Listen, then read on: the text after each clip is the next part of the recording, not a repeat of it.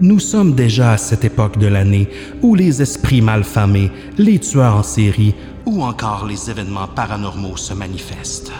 Il s'agit aussi de cette époque où vos podcasteurs préférés se manifestent et vous présentent des histoires qui feront suppurer de tous vos orifices purulents les frissons de vos peurs les plus intimes.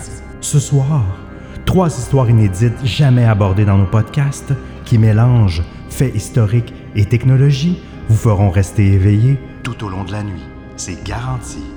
Préparez-vous un petit verre de bière, de whisky ou de tisane, enrobez-vous d'une couverture avec votre chat, verrouillez bien vos portes et vos fenêtres, dites à vos proches que vous les aimez, car voici le spécial Halloween de Distorsion et Ars Moriendi.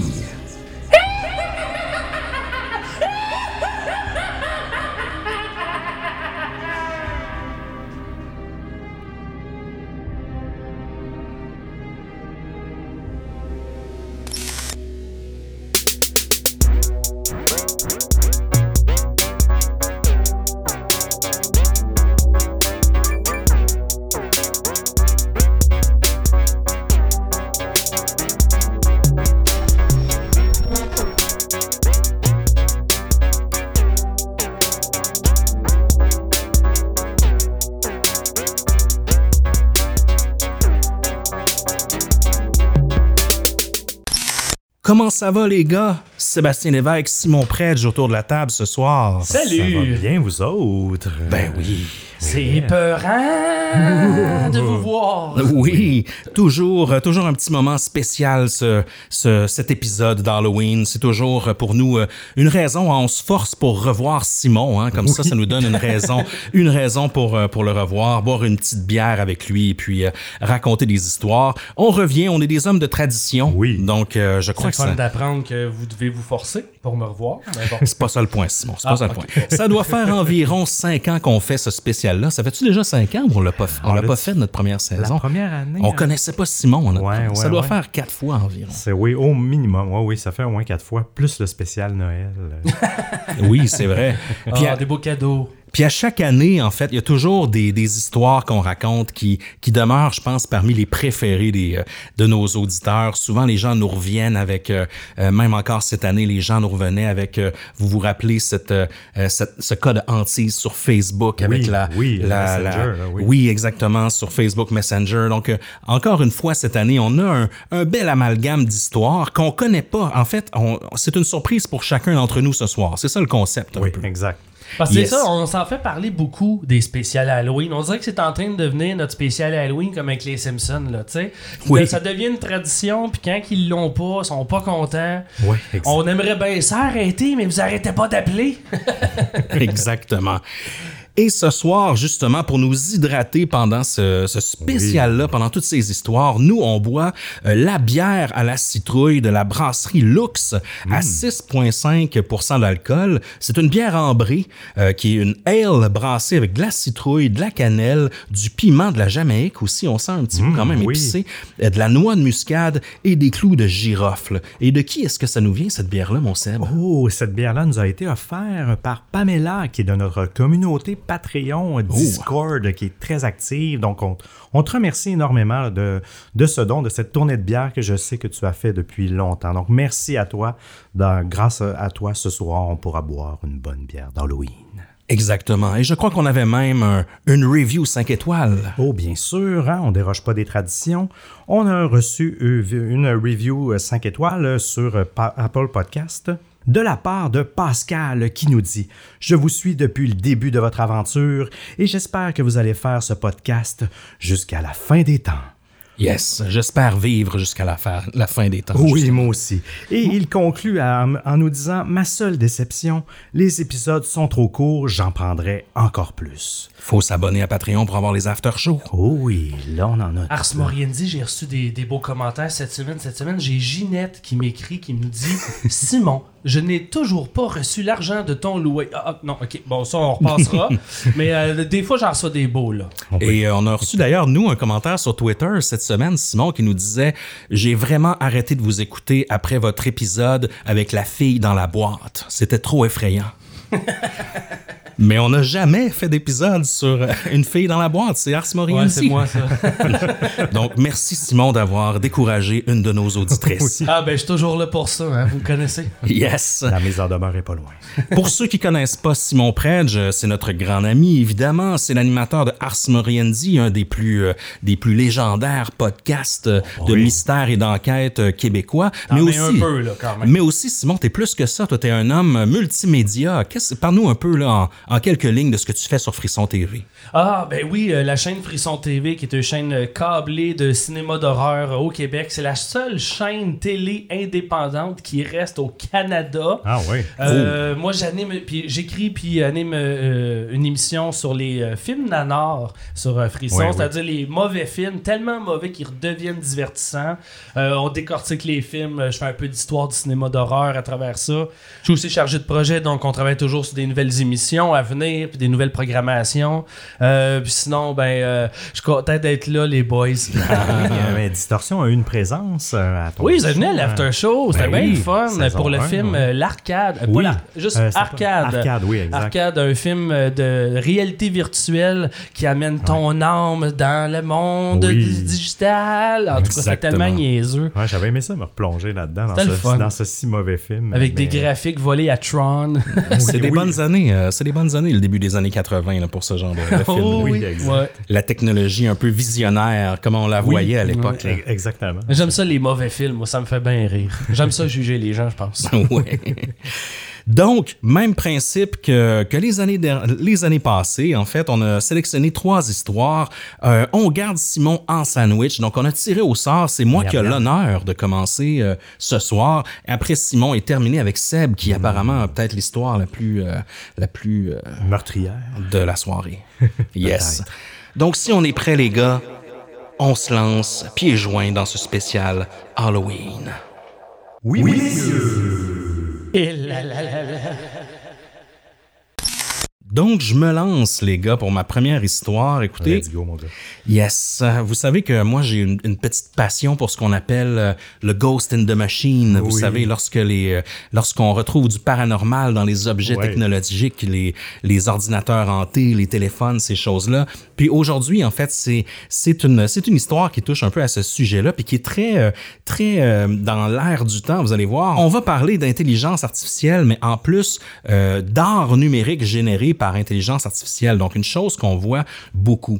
Bien sûr, euh, autant dans nos voitures, dans nos maisons, dans notre vie de tous les jours, dans les logiciels qu'on utilise, dans nos ordinateurs, on retrouve plusieurs formes d'intelligence artificielle, mais plus récemment, au cours de la dernière année, on a vu une énorme progression du côté des générateurs d'images pilotés par intelligence artificielle. Euh, je vous parle de systèmes comme DALI, par exemple, comme Midjourney, qu'on a aussi euh, expérimenté, Oui. moi et Seb, dans le cadre de, Ah oui, de je Distorsion. Oui, on a fait un, un- un TikTok d'ailleurs là-dessus sur nos, nos expérimentations avec euh, Midjourney.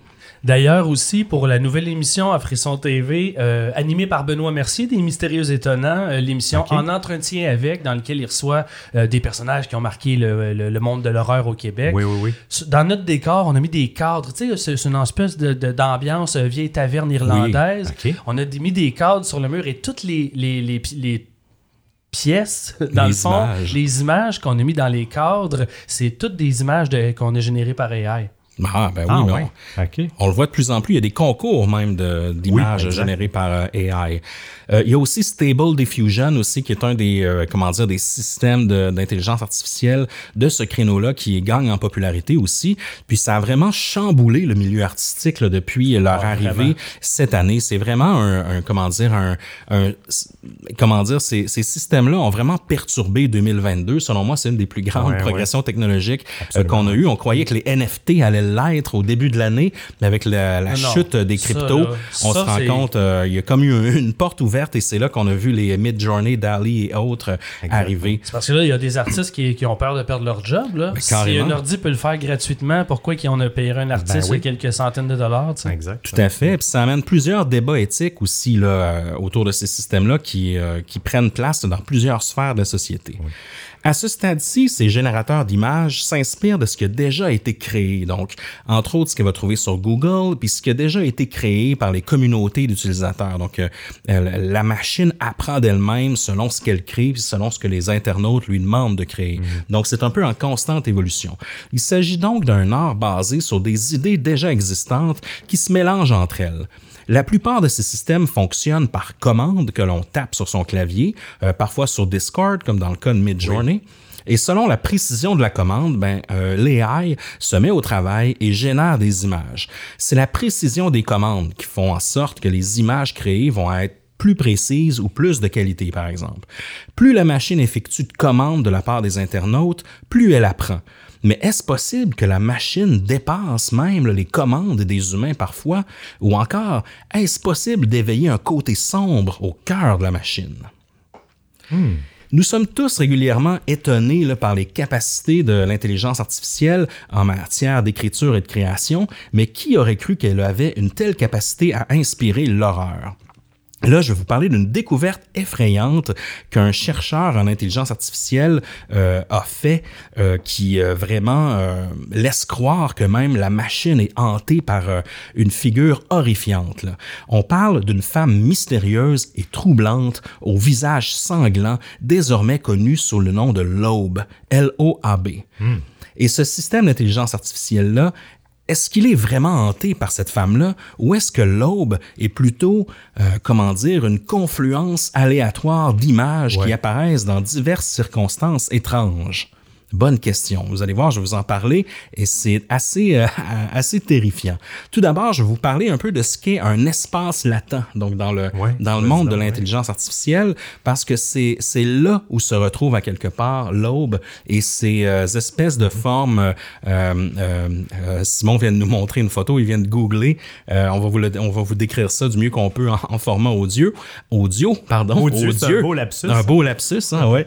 Euh, donc, un espace latent, en fait, c'est un ensemble d'objets dans lequel les objets qui se ressemblent le plus sont positionnés plus près les uns des autres.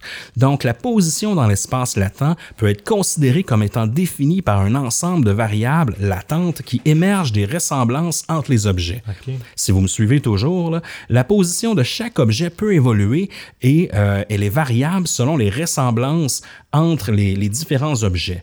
Donc, on, peut imaginer que si je fais une, comparaison, euh, comment dire, grossière, que une, par exemple, un visage de femme blonde aux cheveux courts, euh, avec euh, des, des, yeux verts, par exemple, va être très près d'une autre, d'un autre visage qui y ressemble. Et c'est comme ça que l'intelligence artificielle fonctionne dans son espace latent, c'est qu'elle va classer des objets mhm. de même similarité physique ensemble. Et euh, vous allez voir euh, où est-ce qu'on où est-ce qu'on que ça nous a, que ça va nous amener tout ça. On comprend que l'espace latent est infini d'une certaine façon, c'est-à-dire qu'il grandit plus vite que notre faculté à le parcourir. Donc ça, c'est intéressant. On pourra jamais faire le tour de tout ça étant donné que ça grandit tellement. Et là, en fait. Un peu comme les saisons de Virginie. Ah oui. Jusqu'à ce que ça s'arrête, heureusement. Oui, ça, ça s'est arrêté. Je pense que c'est possible encore de les parcourir euh, euh, au complet. Euh, donc, on oui, imagine. Mais à quel prix? Ça, c'est sûr. C'est au prix de la santé mentale. Il s'agit certainement, en fait, de la deuxième hypothèse, c'est-à-dire que le, cas de l'aube de cette femme-là mm. euh, est sans doute euh, un résultat justement de la confluence de, des images qui arrivent dans cet espace latent-là. Mais c'est aussi potentiellement une indication euh, que ce qui se passe dans un cerveau d'une euh, d'une AI est plus profond et plus effrayant que nous aurions pu l'imaginer. C'est-à-dire que est-ce que étant donné que l'espace latent d'une intelligence artificielle est un peu infini, est-ce qu'ils n'ont pas la capacité d'imaginer des images encore plus terrifiantes que ce que nous on peut? Ben oui, parce que notre imagination est basée sur ce qu'on a déjà vu ou on est capable d'extrapoler, mais ça reste quand même souvent des choses qu'on a déjà vues. Ou un mélange de. Oui, exact. On va, se faire, on va se faire une idée basée sur ce qu'on connaît, forcément. Exact. L'intelligence artificielle, c'est la même chose, sauf que, comme tu dis, c'est quintuplé. Plus, les bases de données sont infinies. donc, j'imagine que ça pointe vers là. Et pourtant, hein, il, il n'y a pas de limite à ce que je peux imaginer de terrifiant? ça, on n'en doute pas. Je vous ramène à l'histoire. L'aube, l'aube qui est cette femme mystérieuse, a été découvert le 6 septembre 2022 par une musicienne et artiste connue sous le nom de Super Composite sur Twitter. Elle a expliqué le phénomène de l'aube dans un fil de discussion qui a suscité beaucoup d'attention euh, sur Twitter et ailleurs aussi. Vous pouvez tout retrouver ça, c'est encore public. Et ça fait pas si longtemps, le 6 septembre, c'est quand même assez récent. Super Composite s'amusait avec un système euh, d'AI euh, à commande, un peu comme les autres, le Mid-Journey, Oui, oui. euh, pour euh, tenter d'expérimenter des commandes négatives. Ah. Normalement, quand on donne une commande au modèle, il s'efforce de créer une image qui correspond. Si vous avez une seule commande, elle a un poids euh, de 1, d'une valeur de 1, ce qui signifie que c'est la seule chose vers laquelle le modèle travaille. Vous pouvez également diviser les commandes. On peut dire, par exemple, je recherche, euh, euh, ça peut être aussi loufoque, un homme vêtu d'un manteau rouge qui marche dans les rues de l'ombre Ouais. dans un style surréaliste. Ça va ressembler à ça, une commande que euh, qu'on va donner à un de ces systèmes-là. Donc, mais c'est aussi possible de paramétrer ces commandes-là avec des chiffres et de diviser les commandes. Par exemple, de dire montgolfière 0.5 ou orage 0.5. Et le modèle va travailler sur ces deux choses. Donc, euh, sur la partie linguistique, évidemment, mais aussi avec la, la, la partie du chiffre. Donc, il va d'une certaine façon diviser les, les résultats ou aller à l'encontre. Et là, vous, vous allez voir, c'est un peu absurde ce que je vous dis, mais vous allez comprendre. Ce qui est intéressant, c'est qu'on peut aussi avoir des commandes négatives, ce qui amène le système à s'éloigner de ce concept le plus possible. Et ce processus est beaucoup moins prévisible parce que personne ne sait comment les données sont réellement organisées dans ces systèmes-là. Donc, personne ne sait quel est l'opposé Ouais, de quelque exact, chose. Ainsi, si on demande à l'AI euh, une image d'un visage, euh, vous vous retrouverez quelque part au milieu de, de la, comment dire, du cerveau de l'AI qui contient toutes les images de visage et obtiendrez l'image d'un visage moyen sans particularité, quelque chose de bien normal, par exemple. Avec une commande plus spécifique, on va se retrouver, par exemple, dans des visages foncés ou des visages de profil, de côté, de face, mais avec une commande à pondération négative, vous faites le contraire, en fait. On fuit ce concept. Mais quel est le contraire, par exemple, de visage ou des pieds ou de l'arrière de la tête? Ben, c'est dur pour nous de, de le figurer, en fait. Bien qu'on, euh, que nous puissions en débattre entre nous, dans un modèle d'apprentissage automatique, la décision a été prise au cours du processus d'apprentissage, ce qui signifie que, quels que soient les concepts visuels et linguistiques encodés dans la mémoire, il est possible d'y naviguer de manière cohérente, même s'ils sont un peu arbitraires. Super Composite, je reviens à notre artiste sur Twitter, a joué avec cette idée de navigation dans l'espace latent en donnant la commande Brando égale moins 1 en référence à Marlon Brando, l'acteur. Ce qui a permis au modèle de produire ce qu'il pensait être le contraire de Brando. Et là, il a produit un logo bizarre avec une ligne d'horizon, on dirait des, euh, comment dire, des, euh, des buildings, là, des gratte-ciels, avec un texte absurde, mais qui est aussi lisible, qui semble être écrit Digita Pentix. Tiens, je vous la montre Oui, sur oui. mon laptop, mais on est loin du visage de, de Marlon Brando. Donc ça, ça serait étrange, cette image-là, qui a l'air à limite dessinée par un enfant, serait l'équivalent de l'opposé de Marlon Brando. Ah, c'est ça, c'est ça là, je trouve ça fascinant. C'est fascinant. Parce que je sais pas encore où ce que tu t'en vas avec ça, mais ça là, c'est fascinant. Comment que lui a compris, comment Oui, que lui a... C'est quoi son calcul Ouais, mathématique exact. pour arriver avec cette conclusion là C'est intéressant parce que ça nous dépasse, tu sais. Oui, Ben oui. oui. Est-ce que c'est des films, euh, tu sais, des, Mm. des, des films qu'il n'a pas fait, en tout cas, bref, des affiches de films, en fait, on- euh, étant ça. donné que c'est plus graphique. Basé sur quoi? Oui, oui, c'est Ça en même temps, une affiche de film de. Brando, c'est ça, une affiche de film de Brando, c'est pas le contraire de Brando. Fait qu'est-ce que ça veut dire? Exact. C'est ça qui est de valeur avec le AI pour l'instant. Dès qu'on a le résultat, on peut pas y demander Par où qu'est-ce que tu voulais dire oui, par là? décompiler, oui, Exact. décompiler son, Ouais. son processus, effectivement. Donc là, on parle d'une, tu sais, on, on part de, de, de Brando, tu sais, une photo de son, de, de son visage, tout ça, et là, on tombe avec quelque chose qui ressemble plus à un logo, en fait, là, qui, est- qui est très à plat, deux dimensions, euh, euh, comme je vous dis, avec des, euh, on dirait que c'est dessiné, dessiné par un, par un enfant. Mais l'organisation des concepts du modèle euh, n'aurait pas forcément de sens pour nous. Et euh, Super Composite, euh, étant curieuse, elle s'est demandé si elle pouvait inverser le processus. Alors, elle a mis la commande euh, en fait, elle a tenté de, de décortiquer ce, ce, des- ce dessin-là. Elle a mis le logo de la ligne d'horizon de Digita Pentix. Donc, euh, elle a comme décrit en mots cette espèce de Ah, logo-là. Donc, la ligne d'horizon, qui est la ligne oui, avec oui. les buildings et tout ça. On dirait qu'il y a même un genre de CN Tower, là, ou l'espèce de tour Mhm. à Seattle qui est là-dessus. Puis elle a écrit le mot qu'on voit, le Digita Pentix, euh, là-dessus. Puis là, elle s'est dit, ben, si cette image était l'opposé de Brando, peut-être que l'inverse est aussi vrai, puis qu'elle trouverait son chemin vers une photo de Marlon Brando, tu sais. Hmm. Ah, Mais au lieu de ça, elle a eu ceci. Donc, elle a eu Ah, God! un visage de femme, je le montre à toi, Simon aussi. Euh, vraiment un visage de femme avec euh, les joues euh, ensanglantées, comme si elle avait été battue. Euh, c'est un peu terrifiant. Elle est habillée, elle a les cheveux en fait euh, aux épaules, des cheveux bruns, un regard vraiment troublant. Euh, elle a aussi les, comment dire, les os de, de la mâchoire là, sous le nez, là, très, très caractéristique. là. Ça fait un triangle presque parfait. Vous le savez, les gens qui ont cette caractéristique-là, là, le bone cheek, Oui. en français, j'arrive pas à le dire. Et puis dans cette photo-là, en fait, il y a comme un papier peint derrière elle qui est vert et on semble pouvoir lire justement les mots L-O-A-B, donc l'aube. Euh, et euh, l'autre mot, c'est pas clair, c'est comme R-S-B-O-N, quelque chose comme ça. Il y a quelques mots décrits. Donc c'est à partir de là que euh, on l'a baptisé l'aube, cette femme-là. Ah, voilà, OK. Là, vous allez voir, ça s'arrête pas là. là. C'est assez weird. À plusieurs reprises, euh, Super Composite, la, la fille sur Twitter, l'artiste, elle a soumis son message négatif avec la ligne d'horizon et euh, le mot, le Digita Pentix, à plusieurs reprises. Puis à chaque fois, le modèle a intégré cette femme-là avec les joues ensanglantées, comme si elle était cachée à quelque part dans les raccoins de l'intelligence artificielle. Incroyable. Que s'est-il passé?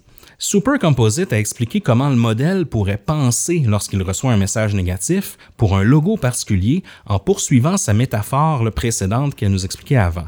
Elle dit Vous commencez à courir aussi vite que vous le pouvez pour vous éloigner de la zone des logos, a-t-elle dit, parce qu'elle a, elle a tapé le logo avec le moins 1, donc l'opposé. Et là, vous vous retrouvez peut-être dans la zone des visages réalistes, car elle est conceptuellement très éloignée des logos. Vous continuez à courir parce que vous ne vous souciez pas vraiment des visages, vous voulez juste vous éloigner le plus possible des logos, donc, quoi qu'il arrive, vous finirez par vous retrouver au bord de la carte. Un peu quand on arrive au bout du cercle, hein, on, on arrive euh, au, euh, au début, en fait. Et l'aube, c'est comme le dernier visage que tu vois avant de tomber dans le néant. C'est un peu ça, selon elle, son explication. Wow. Les commandes négatives, je reviens là, à ça, ne produisent pas toujours des horreurs et encore moins de façon aussi fiable. Quiconque a joué avec ces modèles d'images vous dira qu'il est peut-être assez difficile d'obtenir des résultats cohérents, même pour des messages très simples. On l'a testé beaucoup, nous, dans, euh, de notre côté. Euh, mais à chaque fois, en fait, puis euh, elle a essayé, je crois, plus de 40 fois avec d'autres d'autres mots, avec par exemple un robot debout dans un champ, et à chaque fois qu'elle intégrait le mot l'aube, le dont Ouais, elle ouais, a oui. baptisé le visage, le personnage de femme avec les joues ensanglantées apparaît toujours. Wow, c'est comme si c'était vraiment son son, son euh, euh, comment Son- dire? son surnom, son son nom, surnom. Ben Donc oui, c'est un peu elle a commencé à se dire ben c'est un peu euh, vous vous rappelez quand on était dans une salle de bain, on regardait le miroir puis on tentait de euh, de- d'attirer euh, Candyman. Ouais, mais attends. oui ou euh, Bloody Mary Oui, ou quelque Bloody chose Mary, comme oui, ça oui. là. Ouais, mais attends, je veux juste soulever une question, puis si tu sens, si tu comprends où je m'en vais, puis que tu vas en parler, coupe-moi, hésite pas, OK? Mais là, ils ont soulevé cette question-là de cette femme-là, où? Sur Internet, où est-ce que le AI va chercher son information? Ben, sur Internet. Fait que c'est sûr que tu commences à écrire l'aube. La femme, elle va toujours popper. C'est là que c'est notre faute, non? C'est entre autres une partie de la, de la réponse. Sinon, c'est sûr que ça contribue à, Oui, à- ça. à alimenter la bête là, d'une Plus certaine on en façon. parle, plus le AI va le sortir au final. je Oui, pense. exact. Puis ça se peut qu'une fois qu'il l'a généré, si dans, dans toute son indexation de cette image-là, c'est sûr qu'il a dû associer ce mot-là aussi. Maintenant, l'aube est Puis si d'autres gens le redemandent, ça doit renforcer ce lien-là, là, j'imagine. Puis ça, c'est ça, c'est c'est exponentiel. À chaque fois qu'on leur demande, ben, ça Ouais. revient. Fait que là, ça devient un personnage qui, qui, qui prennent place et qu'il n'y avait pas auparavant. Exact. Ben oui. Sauf qu'en fait, c'est quand même assez particulier parce que il y a- c'est quand même assez difficile d'arriver à deux résultats pareils en utilisant Oui, ces, t'as 100% ces systèmes-là. Ouais, c'est ça qui est impressionnant. Si j'essaye Dark Web, par exemple, je vais toujours avoir des Ouais. images différentes. Et là, va savoir avec l'Aube, qui était attends. simplement un, un texte écrit sur, une, sur, sur le poster, en fait, on, on tombe toujours sur une variation de cette femme-là. Ouais, c'est vrai. Ouais. Donc, Ouais, c'est comme si comme si l'aube était un peu un, un nom de code pour aller rechercher Ouais. cette figure-là, cette espèce de sorcière qui hante l'AI. J'ai juste hâte d'aller le tester. Oui. Et parfois, là, des commandes plus complexes ou combinées traitent une partie comme une suggestion vraiment plus libre, mais celle qui inclut l'aube semble non seulement dévier vers le grotesque et l'horreur, mais aussi l'inclure de manière très reconnaissable. Qu'elle soit combinée à des abeilles, par exemple, à des personnages de jeux vidéo, à des styles de films différents ou des abstractions, l'aube est toujours au premier plan, dominant la composition avec son visage abîmé, Wow. son expression neutre, euh, ses joues ensanglantées et ses fameux os euh, des, euh, des mâchoires qu'on voit constamment. Il est très rare qu'une image soit aussi cohérente que l'aube et qu'elle lente d'autres images comme elle le fait. Et Super Composite a spéculé sur les raisons de ce phénomène. Elle nous dit Je suppose que c'est parce qu'elle est très éloignée de beaucoup de concepts et qu'il est donc difficile de sortir de sa petite zone effrayante dans l'espace latent. La question culturelle, à savoir pourquoi les données placent cette femme tout au bord de l'espace latent, près des images d'horreur sanglantes, est une autre chose à laquelle il faut réfléchir, a-t-elle déclaré. Puis en combinant différents termes, l'artiste arrive à des images là, très dérangeantes, presque snuff en fait. Euh, je vais vous en montrer Ah, euh, quelques, quelques-uns. Elle a tapé The Angel Hallway, un peu comme le, le, le- le chemin, le hall des anges, Ouais. avec le mot l'aube. Et puis elle est tombée sur des Oh images God, où oh God, oh on croirait que, que l'aube a complètement poignardé quelqu'un. On tombe vraiment dans le grotesque, dans le dans l'horreur assez extrême. Ah ouais, c'est trash quand même, là. C'est Euh, Et très, elle nous- très, très oui, c'est très là. trash. Là. Et C'est elle très nous- graphique. Oui, oui, c'est vraiment digne d'un d'un film d'horreur. Puis elle nous dit même qu'elle nous épargne les pires images qu'elle a reçues. Là. En plus, ok. Et il y en a un autre aussi avec la même commande Oh, où Dieu. on dirait carrément que, que l'aube a, assassiné un, un enfant. Là, et c'est très réaliste. Là. Ah oui, puis la- Oh, oui, c'est Oui, vrai oui. qu'on dirait un enfant, une tête Oui. d'enfant. hein, C'est oui, oui, la trash. Puis il y a des systèmes d'intelligence artificielle, en fait, qui permettent de combiner différentes images. Puis encore une fois, quand elle fait la, la, la- on appelle ça du crossbreeding, en fait, un peu comme si on combinait des des des euh, des des, respirations. des, des- non non euh, breeding euh, comme euh, comme si on combinait des des, des races d'animaux ensemble Ah, en ok, fait. dans ce Breed, ça.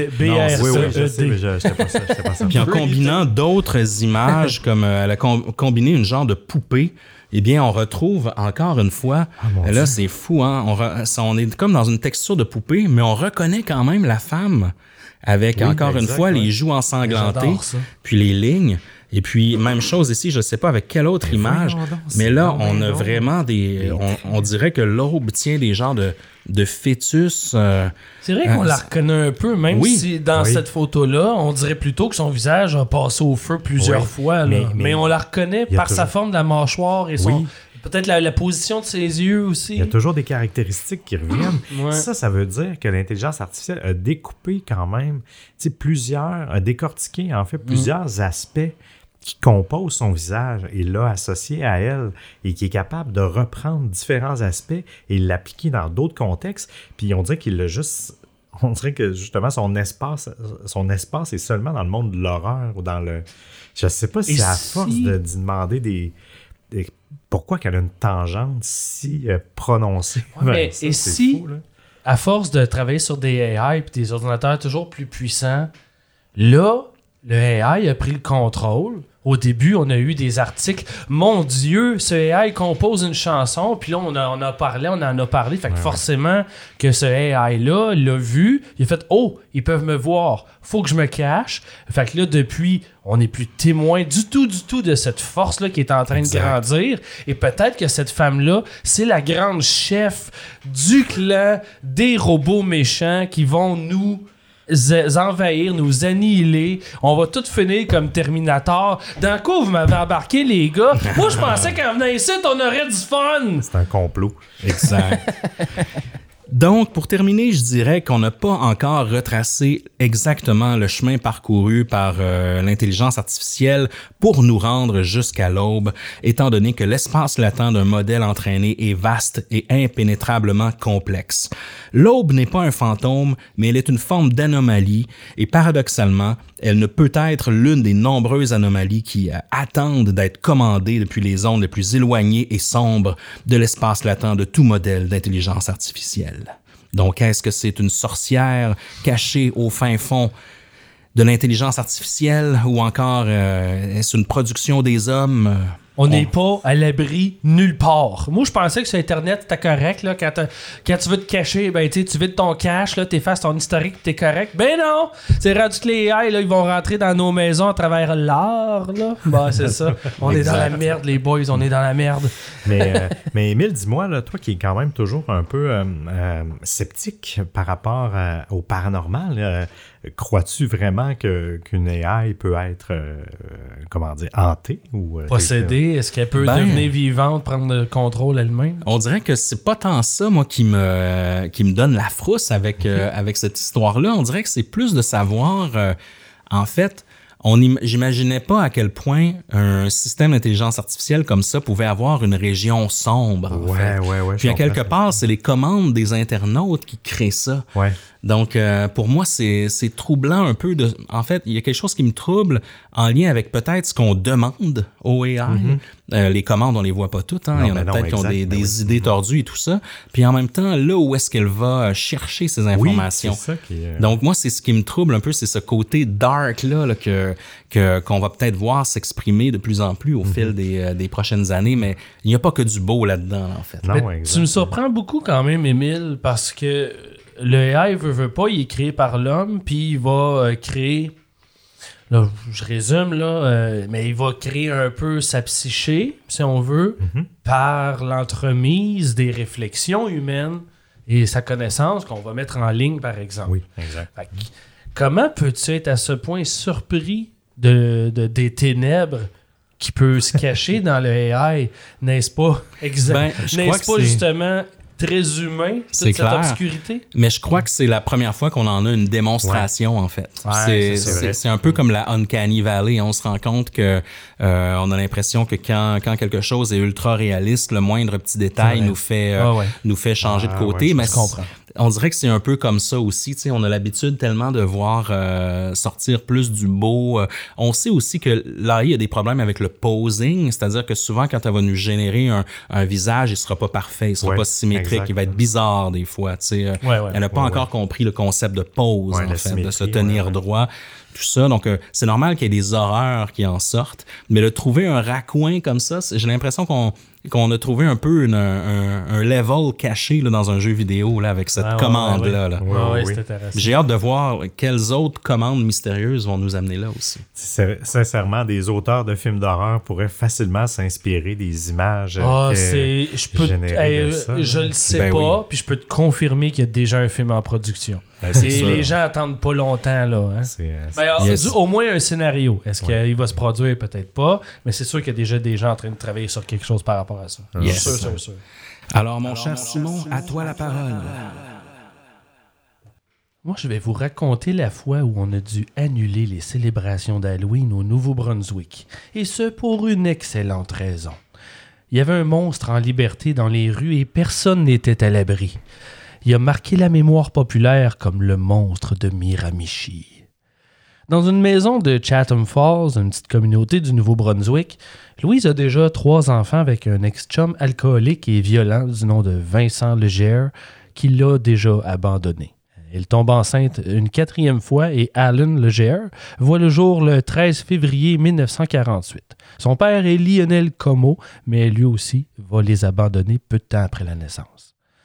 Les Legere vivent dans la pauvreté. Pas étonnant pour une mère monoparentale avec quatre enfants. Puis, comme si c'était pas assez de malheur, Freddy, le frère aîné de Alan, décède après avoir été frappé par une voiture en 1956. À partir de cette tragédie, Louise va constamment dire à son fils Alan combien il aurait préféré que ce soit lui qui meure au lieu de Freddy. Alan a seulement 9 ans. Sans surprise, dans une telle atmosphère de rejet maternel, il va réagir en se refermant sur lui-même. Il grandit en étant extrêmement introverti. Malgré une évidente intelligence, ça se passe pas bien pour lui à l'école, ses notes sont catastrophiques. À l'adolescence, il va montrer les premières lueurs d'un comportement antisocial. À 16 ans, il commence à entrer par effraction chez les gens du voisinage. Parfois, il s'adonne au vandalisme, parfois au cambriolage et occasionnellement, il va en profiter pour caresser des femmes endormies. Il est arrêté à deux reprises par les autorités entre 1964 et 1966 et il va passer 18 mois derrière les barreaux. Puis en 1969, il fait la rencontre d'une jeune infirmière puis il tombe amoureux. Ça calme ses ardeurs criminelles pendant un temps. Le couple va avoir deux enfants. Ils vont s'installer à North Bay en Ontario, mais ça ne durera pas. Le couple revient à Miramichi pour le travail en 1972 et Allen se trouve un poste à la Syrie. Mais les vieilles habitudes ont tendance à vite revenir au galop quand la routine et l'ennui s'installent. Hmm. Il va être arrêté à nouveau pour possession de biens volés peu de temps après son retour dans la région. Il perd bien sûr son emploi et reçoit une sentence de cinq mois de prison. Peu de temps après sa sortie de tôle, sa femme se sauve à Ottawa avec les enfants. En 1974, la police questionne Allen au sujet de meurtre brutal qui a eu lieu dans la région, une résidence de Chatham, Béatrice Mary Redmond. La dame marchait vers chez elle au retour de la messe et elle a été attaquée en pleine rue. On l'a poignardée à 80 reprises. 80. Puis moi, quand je lis des affaires de même, je le compte pour comprendre comment qu'on peut se rendre là. Puis je me range, je me suis pas rendu à 80 là. Ça n'a pas de bon sens. Je, je le ferai pas au micro, mais si vous voulez le faire à la maison, rendu à 15, c'est traumatisant. Mhm. Alan Leger est un des principaux suspects, mais les enquêteurs n'ont aucun indice pouvant le relier au crime. Il n'a jamais été accusé officiellement. J'imagine qu'il a eu peur parce que pendant les dix années suivantes, Allen se tient loin des radars des forces de l'ordre. Mais tout n'a qu'un temps et la bête se réveille en 1986. Le samedi 21 juin, Allen et deux jeunes complices entrent par effraction dans la demeure de John Glendening et son épouse Mary, 66 ans chacun. Le couple gère une petite épicerie, euh, je dirais même euh, un dépanneur, qui inclut aussi une station de service euh, adjacente à leur maison dans la région de Miramichi. Les trois hommes les surprennent alors qu'ils regardaient la télé. Un des complices matraque John sur la tête avec une grosse pierre. La bande force ensuite Mary dans la cuisine où il la ligote à une chaise. Ils la battent violemment et ensuite, pendant qu'Allen et un complice s'acharnent de manière brutale sur John, le troisième homme déchire les vêtements de Mary et se met à la caresser. Au salon, Allen continue de frapper John en exigeant la combinaison du coffre-fort. Pour sauver son mari, Mary accepte de l'ouvrir. Allen la détache et l'amène au deuxième étage, mais euh, à peine a-t-elle le temps de tourner le cadran qu'Allen l'assomme par deux fois. À l'arrière de la tête, elle perd conscience. Mary Glendening se réveille avec la tête dans le bol de toilette. Tous ses membres, chaque partie de son corps proteste le moindre de ses mouvements par une douleur agonisante et trouve malgré tout la force de ramper jusqu'au téléphone pour appeler le 911. La police et une ambulance arrivent sur les lieux en quelques minutes. Mary est aussitôt transportée d'urgence à l'hôpital de Chatham. Les médecins découvrent une dame dans un piteux état. Elle a été battue si brutalement qu'un de ses poumons s'est affaissé. Elle a aussi été violée avec un objet contondant, mais je ne donnerai pas plus de détails à ce sujet-là. Au moins, elle est toujours vivante. hein. Son époux, John, n'a pas eu la même chance, malheureusement. Ils l'ont battue à mort et étranglée. C'est donc bien horrible. C'est donc bien horrible l'histoire. Je m'excuse, c'est une histoire terrible, mais je me suis dit, c'est l'Halloween. Non, non, c'est parfait. On peut y aller. Les autorités perdent pas de temps, évidemment. hein. Trois jours après le drame, on procède à l'arrestation d'Alan Leger, 38 ans, et deux de ses complices, Scott Curtis, 20 ans, et Todd Matchett, 18 ans seulement. Les deux jeunes complices passent vite aux aveux, accusant Allen d'être le chef de la bande.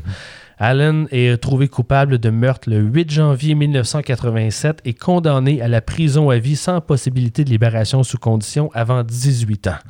Une sentence qu'Allen n'a aucune intention de subir. Il va aller en appel, mais il échoue dans sa tentative d'annuler sa condamnation devant la Cour d'appel du Nouveau-Brunswick le 8 août 87. En février, en, en février 89, un éminent avocat va même représenter Allen en appel devant la Cour suprême du Canada.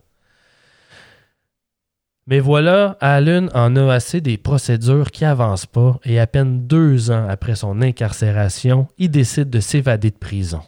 Le mercredi 3 mai 1989, on conduit le prisonnier depuis la prison à sécurité maximale de Renou, au Nouveau-Brunswick, Renhouse, probablement, je ne sais pas comment le prononcer, jusqu'à l'hôpital euh, Dumont à Moncton pour un traitement pour ses infections chroniques à l'oreille. À un moment, il demande s'il peut aller aux toilettes et les gardes acceptent. Allen entre dans la cabine menottée et avec les chevilles enchaînées, il a sorti un petit couteau fabriqué à la main de son rectum et il a crocheté la serrure de ses menottes.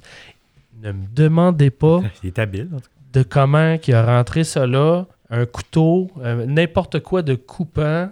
Mais regarde, quand un homme veut la liberté, Mm. il trouve toujours moyen. Il a une bonne, mot- il a une bonne motricité fine. Motricité fine. Effectivement. Il est sorti en trompe de la cabine de toilette et il a menacé le personnel et les gardes avec son couteau. Il a agrippé une infirmière, Peggy Olive, et l'a prise en otage.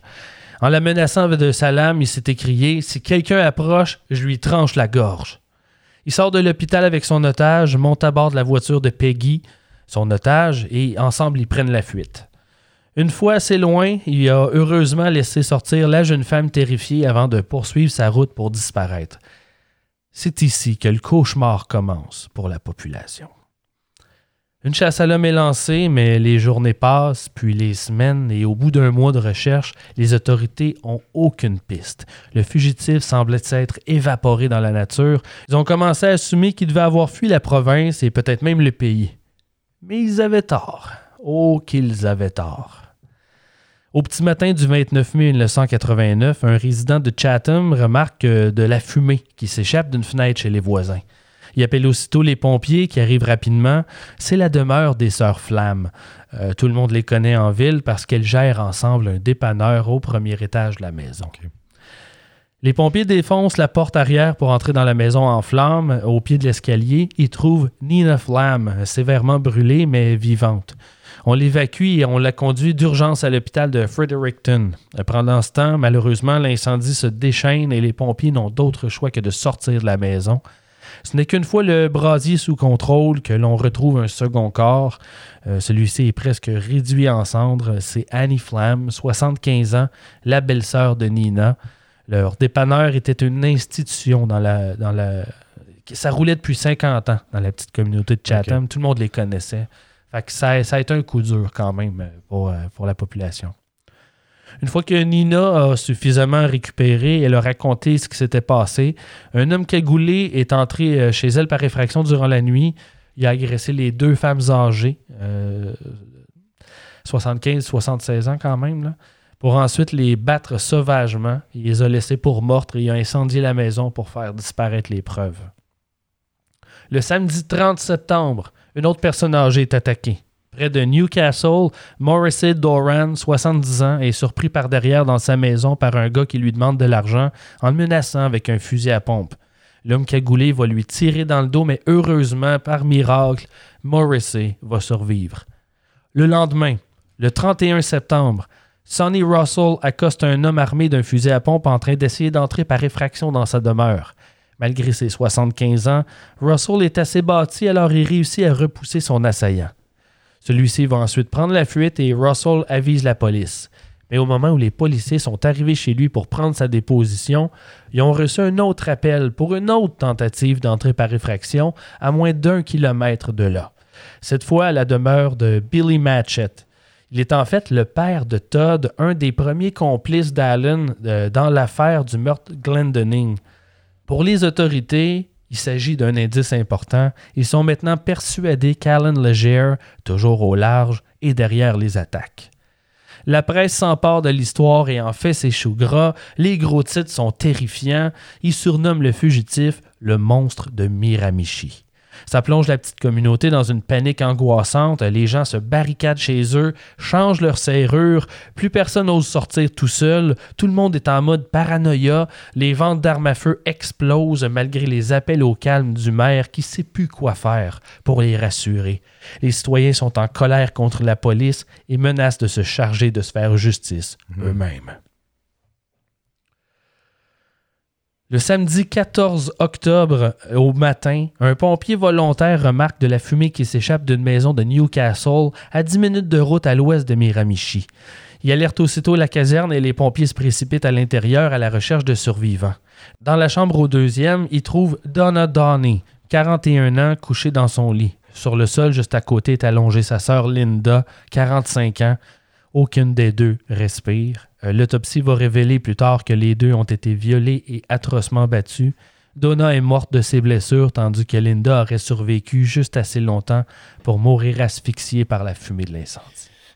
Mon Dieu. Je sais, c'est un cauchemar.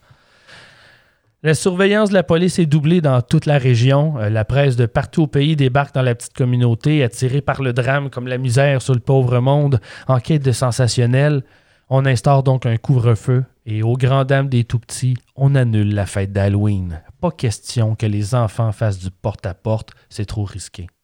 Le 16 novembre, des fidèles arrivent à l'église de Chatham pour la messe de 19h. Ils sont surpris de trouver l'église vide et dans l'obscurité. Comment ça se fait que les lumières sont éteintes? C'est pas normal. Ils se mettent à appeler le père James Smith. Aucune réponse. Un des paroissiens décide d'aller voir dans le presbytère pour enquêter. Il fait juste un pas avant de reculer, complètement sous le choc. L'endroit est dans un désordre total. Des meubles ont été brisés et jetés par terre. Il y a de la vitre brisée partout. Mais surtout, du sang, beaucoup de sang, recouvrant les murs et le plancher. La police arrive rapidement sur les lieux et découvre le curé James Smith gisant dans une mare de son sang. Il a été battu et c'est même évident qu'il a été torturé avant sa mort. On lui a fait plusieurs entailles profondes avec une lame dans son visage et sa cage thoracique est écrasée. Hmm. L'autopsie va révéler qu'il est décédé. Désolé, de, c'est c'est pas super agréable à entendre. En s'étouffant dans son vomi.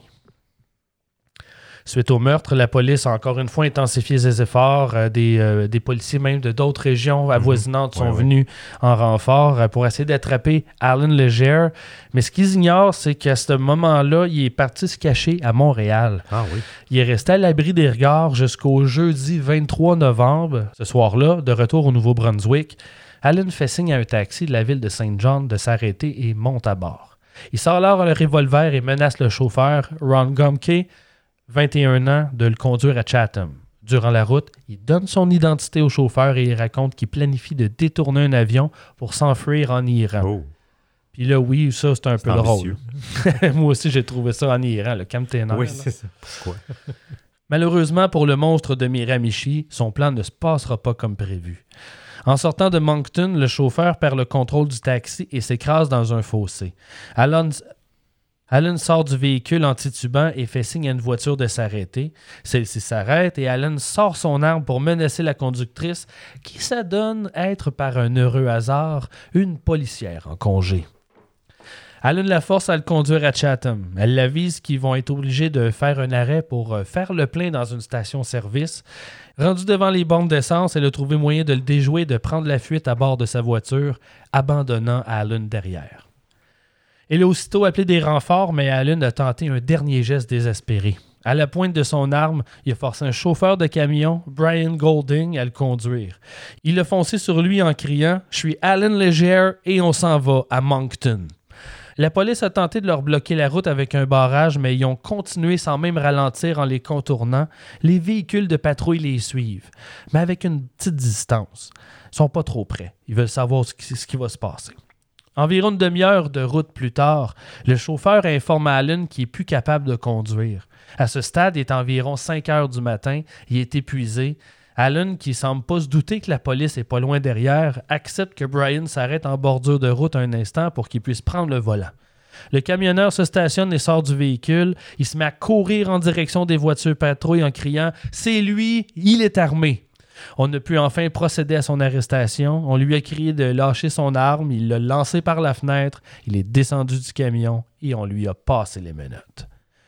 Le procès de Alan Legere a débuté le 26 août 91 au tribunal de Fredericton. Il a été accusé de quatre homicides seulement. À peine deux jours plus tard, le jury rend son verdict de culpabilité. Le juge le condamne à, prison, à la prison à vie. Il ne sera probablement jamais libéré. Il est éligible à une libération conditionnelle depuis novembre 2012, mais aussi récemment que janvier 2021, on lui refusait encore une fois sa liberté à cause des risques qu'ils représentent. Oui, oui, il y a Ah des oui. risques de récidive. Est-ce qu'on sait à peu près au total, euh, approximativement, combien de meurtres il aurait commis? Parce qu'il est accusé pour quatre, il, a- mais il en est accusé de plus, 4, euh. c'est juste parce qu'on manquait de, De preuves, là, on manquait de, de- de- de- de- de- d'informations à l'enquête pour deux autres. Oui, oui, oui. Euh, on aurait pu, mais c'était, tu sais, on fait souvent ça quand il y a plusieurs meurtres. Oui, de toute on façon, va se il va être concentrer condamné, sur le, ce qui est nécessaire ou sur ce qu'on a assez de preuves. Oui, oui, oui. C'est juste parce qu'il y avait d'autres cas où euh, c'était, plus chambranlant. Ils ont décidé de se concentrer euh, sur ceux qui c'était évident. Mais là, ça donne quoi, 6-8 personnes? C'est combien? Euh, ça- il me semble que c'est c'est 6 au total. Six, Sauf qu'on on pense qu'il est peut-être coupable d'un autre meurtre là, par le passé, si je me trompe pas, Ouais, en ouais, ouais. 84. OK. Mais tu sais, dans le fond, si on fait le- en 86, il a tué deux, pe- une personne est, est morte, l'autre a survécu. Oui, oui, c'est. Ensuite, il s'échappe de prison. Euh, il en a tué deux. Euh, il y a- par la suite, il y, a, il y a un autre cas. Il y en a une qui a survécu. C'est ça, au final, euh, on est à 6 à peu près. Là. OK, quand même. hein. Mais il y a tellement terrorisé de gens. euh, Mais si c'est- je me rappelle de l'enfer. cette histoire clair, ben, Oui, Oui, parce qu'on était jeunes, mais on s'en souvient quand même. Oui, ça avait exact. marqué. là. Parce que ça, pour qu'annuler l'Halloween, c'est un- c'est une, c'est une chose, là, mais.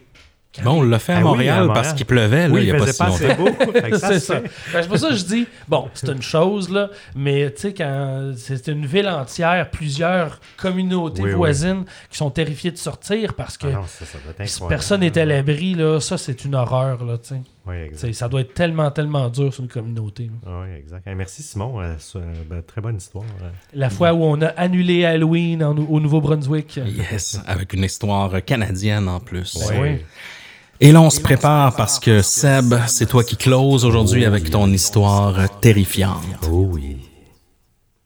Ce soir, les gars, je vous raconte un Halloween meurtrier, le massacre de la famille Lisk. Nous sommes le dimanche 31 octobre 2010 à Sandusky, en Ohio, aux États-Unis. C'est un dimanche matin typique pour Devon Griffin, 16 ans, alors qu'il revient chez sa mère Susan Lisk, 46 ans, après la cérémonie du dimanche à l'église où il donnait un concert. Il avait passé le week-end chez son père biologique. C'est assez rare des enfants de 16 ans, encore aujourd'hui, je trouve, qui donnent des concerts à l'église. Euh, ça m'a surpris euh, de... Parce que tu ne connais pas la communauté chrétienne. Oui, non, exact. Les autres, c'est tous les vendredis. Moi, j'ai grandi avec un ami qui était obligé d'y aller à ce qu'il appelait dans le temps la jeunesse, entre guillemets, c'est-à-dire Ouais. au lieu d'être le dimanche, c'était pour les jeunes, c'était le vendredi, il appelait ça la jeunesse. Puis des fois, parce qu'on voulait s'amuser avec lui après, ben, on allait le rejoindre à l'église, puis on subissait le show cauchemardesque d'ados qui chantaient, là, puis qui parlaient de l'actualité. Mais bref, il y en a beaucoup, mais c'est juste moins notre communauté religieuse. Là, tu. Oui, puis aux États-Unis, il y a plusieurs, plusieurs États aussi encore Oui. très populaires. Tu as même des, Exact. des chanteurs, chanteuses très populaires maintenant qui ont fait les- leur début à Oui, l'église. oui, oui, vrai? oui, non, t'as raison. En arrivant à la maison au 7052 North Ohio 2, il ne fait pas trop attention à son environnement et se dirige immédiatement vers sa chambre pour se livrer à quelques heures de plaisir en jouant à des jeux vidéo. Ouf, j'ai peur. Oui. donc, Devon euh, euh, s'amuse en ce beau dimanche après-midi. hein. donc, il, prend, il essaie de prendre un peu de temps pour lui. Cependant, à mi-chemin de sa partie, euh, vers 13h30, il commence à réaliser que la maison est un peu trop calme pour cette heure de la journée. La famille Lisk est toujours bien active à ce moment, que ce soit Derek, 23 ans, son frère aîné, ou même William E.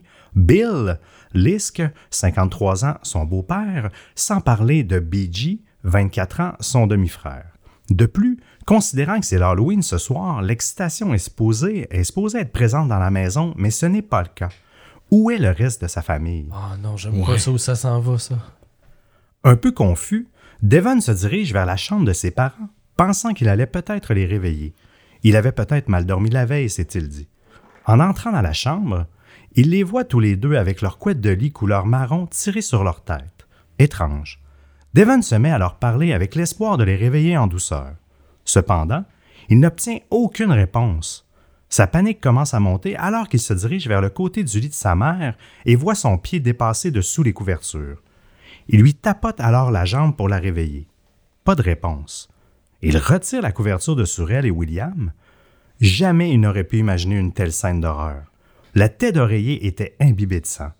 La stupéfaction lui glace le sang quelques instants avant qu'il ne reprenne ses esprits. La première chose à laquelle il pense fut que sa mère lui faisait une farce d'Halloween. Mais alors, que la, mais alors que la scène devant lui devenait nette, il savait que ce n'était pas une farce. C'est ça que j'étais en train de me dire, excuse-moi de te couper. Ouais, ouais. J'avais, je m'en allais dire, j'espère tellement que c'est pas un mauvais gag, c'est pas une joke à faire à un enfant. là. Non, il a juste 16 ans. Ouais. Ça, là, c'est encore un jeune, là. Il se met alors à crier à pleurer et court en dehors de la maison à toute vitesse pour demander de l'aide à sa tante Laurie Morse qui habite heureusement tout près. Elle appelle immédiatement les autorités. Mais qu'est-il arrivé à la famille Lisk? Les policiers arrivent sur les lieux du drame. Devon les dirige immédiatement vers la chambre de sa mère. La scène est consternante. Des éclaboussures de sang couvraient les murs. Il a été révélé que William, euh, Bill, le beau-père de Devon, avait reçu une balle dans la tête et cinq balles au visage.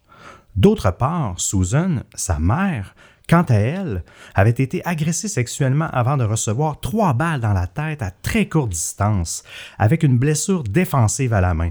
Donc, elle a vraiment essayé de, de se protéger. Le père a probablement été abattu en premier car son corps a été retrouvé dans une position de sommeil naturel. Les autorités se dirigent ensuite vers la chambre de Derek, que Devon avait oublié de vérifier lors de sa paniquante découverte. Derek, c'est son, son demi-frère. Cependant, la porte de sa chambre est verrouillée de l'intérieur. Étrange. La police la défonce et remarque Derek en boule sur son lit, le dos tourné vers eux, le visage tourné vers le mur à côté de son lit. Il est immobile. Son autopsie a révélé qu'il était mort d'un traumatisme contondant à la tête. Il avait été atteint plusieurs fois avec le fusil à clous. Mais le coroner a déclaré qu'il était probablement mort heureusement du premier coup. Aucune douille n'a été trouvée sur les lieux et le tueur a pris le temps de les ramasser pour brouiller les pistes. Il n'y avait aucun signe d'infraction ou de vol. Hmm, bizarre. Là, s'il a ramassé les deux. au début, je me suis dit, hey, et si c'était un des enfants de la famille, ils ont l'air d'être nombreux. Mais là, s'il a ramassé les deux, j'ai pas le réflexe de penser que c'est un ado qui a fait ça. Là. Ah ouais, puis le, le, le- marteau à clous. Non, non, euh, c'est ça. C'était trop intense pour être un fils. Là. ça, un il- fils peut tuer violemment au couteau avec une arme à feu, mais un gun à clous, tabarouette. Mais le gun à clous, il en euh, faudrait y en vouloir en maudit. Ça là. serait pour le silence que ça procure, en fait, euh, que ça aurait été utilisé. Euh, pour... J'ai hâte de voir où ça s'en va. Là. Je veux pas trop en dire parce que je sais pas c'est le fin, le fin mot de l'histoire, mais je commence à être angoissé. J'ai hâte que tu y arrives. oui, c'est une Ouais. histoire angoissante. Les enquêteurs ont soigneusement fouillé la maison et le terrain. Sur une amarrée près d'un étang tout près, ils ont trouvé une empreinte de bottes boueuses. La police pense que le tueur a peut-être marché jusqu'au bout du quai et a jeté les armes du crime dans l'eau. Pourtant, l'étang a été vidé, mais aucune arme n'a été trouvée. En quelques heures, évidemment, ça s'est pas fait la journée même, là, le, le vidage de l'écran, euh, de l'étang. là. Ouais, ça c'est quand même long. là. En quelques heures, Devon avait perdu toute sa famille. Qui massacrerait trois membres de la famille? Quelqu'un qui connaissait les Lisques? Un étranger? Des membres d'une secte bien excités par l'Halloween? Qui sait? C'est assez, euh, c'est assez étrange. là. À ce moment-là, là, tout le monde se questionne. Devon devient malgré lui le premier suspect. Il n'y a aucune trace de lutte dans la maison, donc c'est quelqu'un de l'entourage. Cependant, il est rapidement écarté car les voisins affirment avoir entendu ce, qui ressemblait à des coups de feu vers 6h30 du matin alors que Devon était avec son père, donc son alibi euh, euh, est, solide. Cela correspondait à l'heure du décès de Bill et de Suzanne en plus, les deux parents. De plus, ses antécédents n'ont montré aucun drapeau rouge qui suggérait qu'il serait capable de faire quelque chose comme ça non plus. Cependant, il y a un membre de la famille qui a un passé trouble et qui brille par son absence. Mais où est B.J. Lisk? B.J. Lisk, c'est le fils de, de, Ouais. de- Bill, Bill William Lisk. Ouais. Donc, même B.J. s'appelle William aussi. là. donc, euh, ça s'en va ce que j'avais peur que Ouais, hein, C'est ça qui arrive. Après avoir rapidement trouvé des preuves comme des traces de pas boueux à l'intérieur qui correspondaient à la taille des bottes de, de BJ et les traces près de l'étang, le marteau à clous familial euh, qui était couvert avec le sang de Derek, eux, le fait que c'est un outil euh, de la maison qui a été utilisé aussi, ça, le pointe vers ça. Euh, et euh, également, comme je vous disais, qu'il n'y a eu aucun signe de lutte, donc c'est quelqu'un qui était supposé d'être là, du moins. La police avait une bonne idée du meurtrier. Les autorités se mirent rapidement à la recherche de William B.J. Lisk, 24 ans. Mais avant d'aller plus loin, pour comprendre un peu plus ce qui est arrivé, on va faire un bond dans le temps et analyser un peu la situation familiale. La famille Lisk a vu le jour lorsque Suzanne et William Lisk ont décidé de se marier en 2001, s'unissant ainsi que leurs enfants respectifs. Hein. C'est une, une famille recomposée. Alors que Suzanne avait deux fils de son précédent mariage, nommés Devon et Derek, William en avait appelé un William B.J. Jr. Les fils de Suzanne avaient de bonnes relations avec William en ce qui concerne le beau-père et le beau-fils. Cependant, on ne peut pas dire que B.J. avait fait preuve de la même courtoisie envers Suzanne, sa belle-mère. Malgré de multiples tentatives pour rétablir la paix entre les deux, les conflits ne faisaient que s'envenimer au fil du temps. Il faut savoir que lorsque la police a examiné l'historique criminel de BJ, il avait tout un casier judiciaire. En 2002, alors qu'il avait 16 ans et était assigné à résidence, il avait menacé de se faire du mal après une dispute avec son père, William. C'est la première fois que Bill, euh, souvent je vais l'appeler Bill pour, euh, pour différencier, doit appeler la police pour venir chez eux car son père ne savait pas comment l'arrêter. Lorsque la police est arrivée, BJ les a attaqués en première intervention. En 2004, en octobre, il s'était disputé avec Suzanne et lui avait donné un coup de poing à la poitrine. Il avait frappé Suzanne aussi avec une tasse à café deux mois seulement après cet incident, avant de s'enfuir avec ses clés de voiture. Peu de temps après, il avait également attaqué sa belle-mère sous la douche. Ça, c'est fou, là. Son agressivité envers elle s'est intensifiée avec les années. BJ n'aimait pas l'autorité que sa belle-mère tentait d'exercer sur la maison. Il y a des limites, là, attaquer quelqu'un sous la douche. Ça n'a ah pas de bon sens. Ah non, c'est assez... Tu dois te sentir tellement vulnérable en plus. Là, là OK, quelqu'un qu'elle connaissait, il y a une réaction qui est associée à ça. Mais se faire attaquer pendant qu'on est sous la douche ou dans le bain, ça, ça doit être cauchemardesque. Là. Ben, gars, ben comme euh, euh, les hommes autant que les femmes, t'es vulnérable au maximum. Là, ah oui, t'as raison. C'est mêlant, c'est gênant. Tu peux pas te protéger. On dirait qu'on est plus fragile. On est très fragile. Ah. T'as bien raison. Cependant, après chaque acte d'agression, BJ a été amené au poste soit par les flics, soit par son père. La police l'a ensuite relâché parce qu'il n'était pas apte à subir son procès. C'est ça l'affaire. Au lieu de cela, il a été amené dans un établissement psychiatrique pour se reposer avant que William, son père, ne redemande sa tutelle, étant donné qu'il est adulte. Donc, il avait besoin de, comme de reprendre possession de, des droits, si on veut, de, l'autorité. Par la suite, les charges étaient toujours abandonnées contre lui, donc il n'a jamais vraiment fait de prison pour, euh, pour ces, gestes-là. Mais cela ne semblait pas fonctionner. BJ a été impliqué dans plusieurs bagarres avec son père, ce qui a entraîné encore une fois l'appel à la police à trois autres reprises. Essayant d'obtenir l'aide dont BJ avait besoin, sa famille l'a transféré dans un foyer de groupe à Sandusky où il recevait euh, un traitement pour un trouble de schizoaffectif de type bipolaire. Donc, il, était, il est, malade. Euh, mais malgré tout, euh, le père de BJ, Bill, essayait toujours de garder son fils dans sa vie et d'éviter les ennuis. honnêtement, il a toujours bien fait, bien fait les choses. Il rendait souvent visite à son fils à la maison de transition dans laquelle il vivait. Puis même la semaine avant le drame, euh, il, a, fait un effort pour rétablir sa relation avec lui. Il l'avait amené en vacances dans une retraite pour faire la chasse aux cerfs, en fait. Tout semblait bien aller lorsque BJ euh, et William sont revenus sains et saufs 24 heures avant les meurtres. Le soir de leur retour, le 30 octobre, le père et le fils ont beaucoup bu avec des voisins jusqu'à autour de minuit. Euh, mais Bill a permis à BJ de rester, de dormir sur le, divan pour la nuit parce qu'il ne voulait pas qu'il retourne dans sa maison de transition euh, sous l'effet de l'alcool. Je pense que ce pas bien vu non plus. Il préférait qu'il dorme à la maison. Le reste appartient à l'histoire. Rapidement, la police a appréhendé BJ dans, le même camp de chasse où il était resté pendant ses vacances avec son père dans le comté de Carroll. Les dernières traces numériques de Derek remontent pour la dernière fois à 14 heures le 30 octobre, soit la veille. Sur la base de plusieurs facteurs, il a été déterminé que, que Derek avait été tué avant Bill et sa mère Suzanne. Puis c'est pour ça justement qu'il aurait utilisé le gun à clous, parce que c'est plus silencieux qu'un fusil. Euh, pour. Euh, je comprends, mais en même temps, c'est ça. Vu que tu as amené la, maladie mentale dans tout ça, je comprends un petit peu mieux. J'avais beaucoup de misère à croire qu'un enfant, un jeune adolescent normal, là, a, a priori, ait eu une, aussi. Euh, une stratégie aussi travaillée que de penser à tous Hmm. ces détails-là.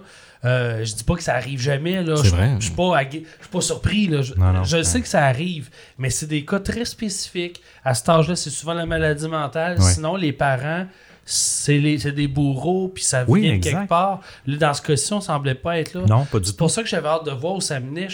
J'avais beaucoup de misère à croire que ça pouvait être un membre de la famille. Ouais, oui, non, mais je comprends. Puis euh, je voulais pas trop te, te spoiler, mais c'est.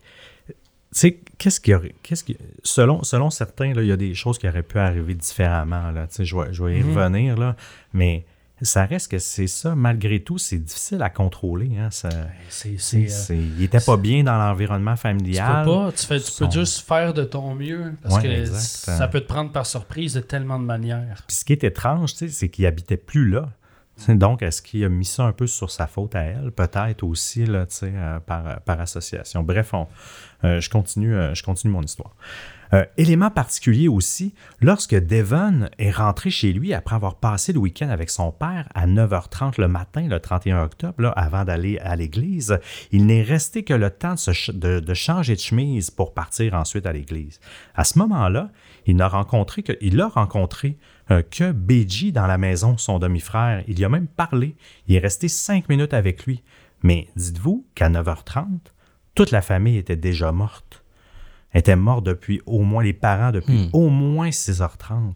Mais lui, il s'en est pas rendu compte. Il est rentré dans la maison, il est allé chercher sa, chem- sa chemise, puis il a parlé, puis écoutez ça. Pour continuer sur la brève conversation entre Devon et BJ, celle-ci lui parut étrange, car BJ lui a demandé où il allait et pour combien de temps il serait parti. Ce qu'habituellement, il fait Ça pas. là, il- pas en temps normal, Exactement, là, il s'en sou- il s'en soucie très peu. Et il trouvait aussi qu'il avait l'air plus heureux et qu'il était plus bavard que d'habitude. Ça, ça arrive souvent. Il était libéré. Ça, ça arrive souvent. J'ai raconté une histoire justement dernièrement, Dynamite. Oui, oui, oui. Je la, la oui. résumerai pas, vous irez l'écouter. Mais justement, quelques- dans, la dans les dernières semaines, avant le drame, c'est la même affaire. La, la personne, le, le- le- le responsable, avait l'air sur un ton léger. Il était très bavard. Il parlait plus qu'à son habitude. Il était très introspectif. On a l'impression qu'on voit ça souvent. que- comme si, pendant un temps, leur décision est prise. Ouais. Puis là, oups, soudainement, sont- ils deviennent plus légers. Ben, je trouve ça terrifiant, moi. Ça. Ben oui, c'est comme s'il y avait un poids sur les épaules. Quand on se sent plus léger, là, c'est qu'on est libéré de c'est- quelque on est chose. libéré, on avait un ça. poids sur les épaules. C'est toujours, on passe du négatif au positif, généralement, là, quand on se sent libéré. Donc, c'est, encore une fois, tu vois qu'il y Tu avait vois, ça. même sur- à travers ces histoires-là, même, euh, tu sais, on les vit, on les vit juste en parole. On dirait qu'on le sent pareil, cette Oui. douleur-là. Là, on- Ben oui. on- on- ouais, Ouais, ça exact. fait mal. Ah oui, exact. Après que Devon ait quitté la maison, BJ est parti dans le Ford F-150, il y a toujours un Ford F-150 dans nos Bien sûr. de la famille et s'est rendu directement à la cabane de chasse. Il s'est arrêté en chemin et s'est acheté un Subway. Ça, c'est important euh, dans un certain sens. Euh, finalement, BJ Lisk est accusé de meurtre et son père, euh, ben, en fait, il est accusé du meurtre de son père, de sa belle-mère et de son demi-frère Derek Griffin. Les preuves ont confirmé que l'ADN du père, et de la belle-mère et du demi-frère euh, se sont retrouvés sur les vêtements euh, de BJ. Aussi, le Subway était resté sur, au chalet. En fait, le, Subway qu'il avait acheté en chemin était resté au chalet. Il n'a même pas pris le temps de le manger. Euh, de le manger. Donc, euh, il- Il avait trop hâte de se libérer de son poids. ça? Exact, exactement. Puis ça, automatiquement, ça a, ça a fait une corrélation. Là. Ouais, ouais, ouais. Ils sont allés, oui, oui, ils sont allés vérifier euh, la, la transaction sur sa carte, etc. Euh, lors d'une conversation téléphonique aussi euh, en prison avec sa mère, hein, parce que sa mère est toujours en vie, il a avoué son crime d'une certaine façon. Euh, elle lui a comme demandé pourquoi tu as fait ça, puis lui a juste dit je veux pas te parler de ça. Puis c'était une forme d'incrimination, mais Quelqu'un qui n'est pas, qui, qui est pas responsable n'aurait jamais répondu non, quelque chose exactement. comme ça. là. Puis lorsqu'il a été arrêté, il voulait euh, plaider non coupable, mais après la conversation avec sa mère, il a changé son, son verdict Ah. pour coupable. En fait, donc ça, l'a- ça a dû lui. euh, euh, comment Ben, on dire, pourrait dire ça a joué dans. Ouais, ça l'a travaillé. J'allais dire, il jouait dans la tête, mais Ouais. c'est ça. On dirait que ça, ça a changé son, son fusil d'épaule par rapport à son, son point de vue. Oui, exactement. Et à cause de ça, euh, ben, quand tu plaides coupable, ben, ça permet que la, la- à, à cet endroit aux États-Unis que, la peine de mort soit retirée de la table, mais prison à vie sans libération conditionnelle là, qui la remplace. Je le savais pas, ça. Je ne sais pas si c'est dans tous les États, mais dans ce, dans ce cas-ci, c'est c'est le cas. Pendant le procès, il a parlé généralement sans émotion, même euh, lorsqu'il a dit J'aimais beaucoup mon père et ça me rend malade à chaque fois que je, que je pense à ce que j'ai fait. Je ne peux vraiment. Je ne peux vraiment pas expliquer pourquoi tout cela est arrivé, mais je pense que c'est surtout, ça a surtout à voir avec ma maladie mentale. Fait qu'il y a une, cer- une forme de lucidité, là, quand même. euh, Ah oui, la, mu- la maladie mentale, ça veut pas dire que tu es Ben un non. idiot. Eh, C'est juste exact, que exact. ton cerveau va prendre des va faire des, va avoir des réflexions qui font pas nécessairement de sens ou euh, qui t'amènent ailleurs que ce que la logique t'amènerait. Exactement. Euh, même euh, pendant, le, pendant le procès, les voisins, euh, les voisins se sont manifestés. Eux, ils pensent également que BJ a tué et torturé plusieurs animaux de compagnie au fil des années dans le quartier, même Ah s'ils ouais. l'ont jamais pris en flagrant délit. Mais il y avait, euh, ça a l'air qu'il y avait une problématique à une certaine époque. Il y avait toujours des animaux qui se faisaient tuer et torturer, donc dans le coin, mais c'est dur à prouver. C'est difficile. surtout dans les années 2000-2010, il n'y avait pas tant de caméras comme aujourd'hui euh, installées un peu partout. Donc, il n'y a jamais eu, euh, jamais eu de, de preuves de tout ça. Euh, par contre, pour, pour conclure cette histoire tragique, en 2015, à l'âge de 29 ans, BJ s'est suicidé en prison. Donc, c'était, c'est un peu la fin de, la famille William Lisk, hein, parce que euh, oui, il y a sa mère, mais au terme du nom de famille, euh, son, son père n'est plus, là, donc, euh, et lui non plus. Donc, il n'y aura pas de, de descendance d'une certaine façon. Donc, euh, c'est triste. en même temps, je peux comprendre son geste. Là, ça, je ne sais pas de quelle façon il le fait en prison. là. Généralement, c'est toujours un peu plus complexe, mais ouais, mais c'est parce qu'ils euh, sont pas traités non plus. Hein. exact. Ça, c'est un vrai. problème qu'on Ouais, a. hein. vrai, Nos, ouais.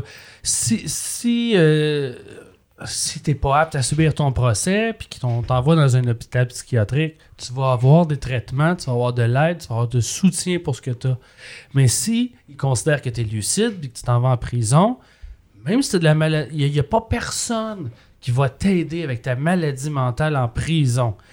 On avance tranquillement là, pour améliorer la chose, mais on est encore loin de là. Puis d'ailleurs, là, je, fais, je vais faire une plug pour une amie. En même temps, je me prends beaucoup d'avance, mais je vous invite à rester attentif et à surveiller ça. Il y a mon ex-copine et une de mes meilleures amies aujourd'hui, Laurence Côté-Collins, est réalisatrice.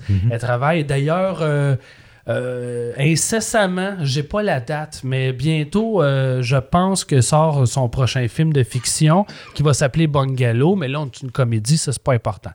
Elle travaille présentement sur un documentaire euh, avec un gros élan artistique, là, c'est pour ça que documentaire artistique, disons. OK. Elle a une amie euh, de longue date qui faisait du cinéma kino avec elle à l'époque. Euh, présentement, euh, cette- ce garçon-là, je, on peut le nommer, il s'appelle Billy. Euh, il est en prison pour meurtre, euh, double meurtre. OK. Euh, je résumerai pas l'affaire, c'est pas ça qui est important ici. Mais lui, il est allé en prison, il est pas allé dans un institut psychiatrique. Sauf que c'est de la schizophrénie qui a Billy. C'est ça qui a, c'est ça qui l'a mené au meurtre. Il a aucune conscience. Puis là, euh, le documentaire qui s'en vient, en fait, c'est la relation entre Laurence et son ami Billy, à travers les lettres de, qui, qui vont, qui s'écrivent, à travers ses visites à Laurence en prison, comme s'il était un couple. Elle va passer du temps en prison avec lui. Ils se parlent par téléphone à tous les jours. Ça fait au moins 4 ou 5 ans qu'elle travaille sur ce film-là. Ça va être quelque chose, ça va être dur, ça va être rough, mais on va avoir un regard différent de ce qu'on a eu à date. Je dis pas que d'autres l'ont pas fait, là, mais Laurence va le faire à sa manière.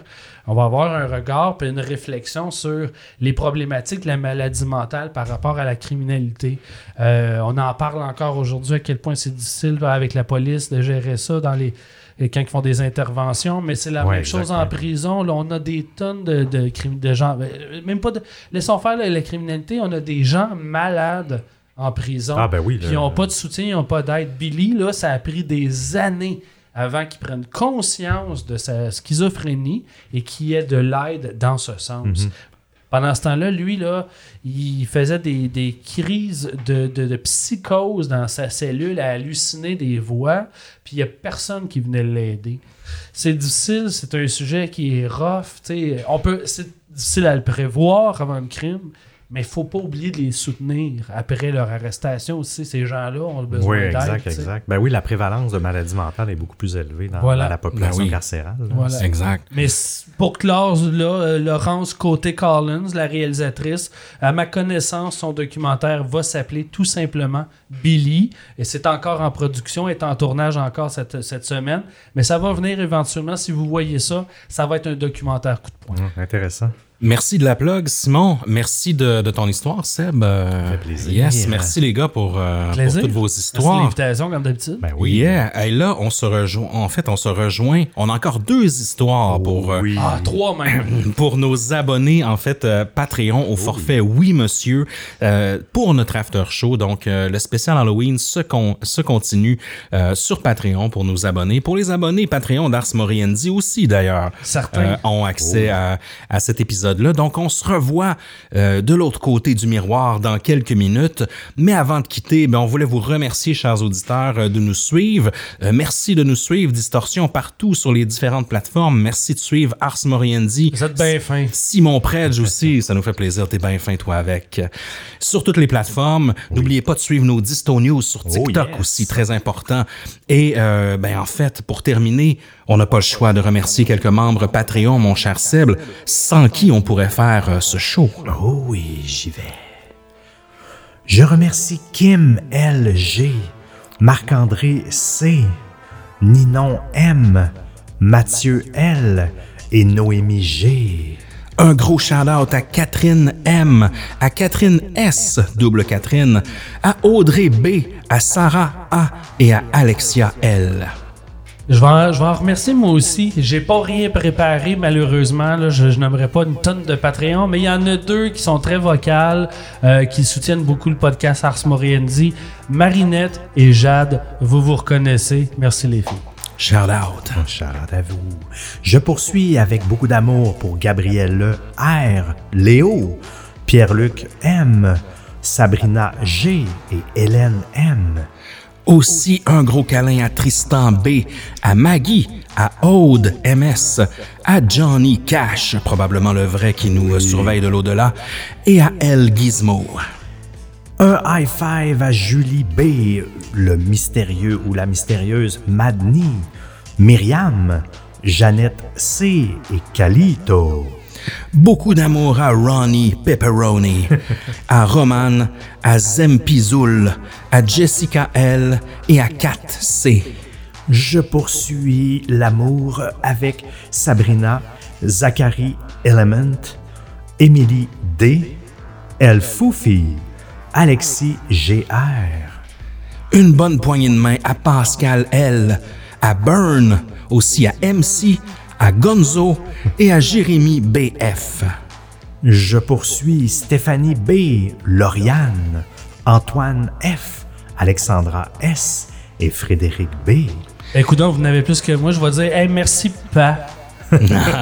Shout out Papa Predge, mais pour terminer, un gros high five à Daphné V, à Fred The Wall, à Valérie C, à Andréane B et Jocelyne Merci à vous tous. On ne saurait exister sans votre présence. Merci Simon, merci Seb, et on se revoit tout de suite dans l'after show sur Patreon. Merci tout le monde. Bonne Halloween. Oh oui.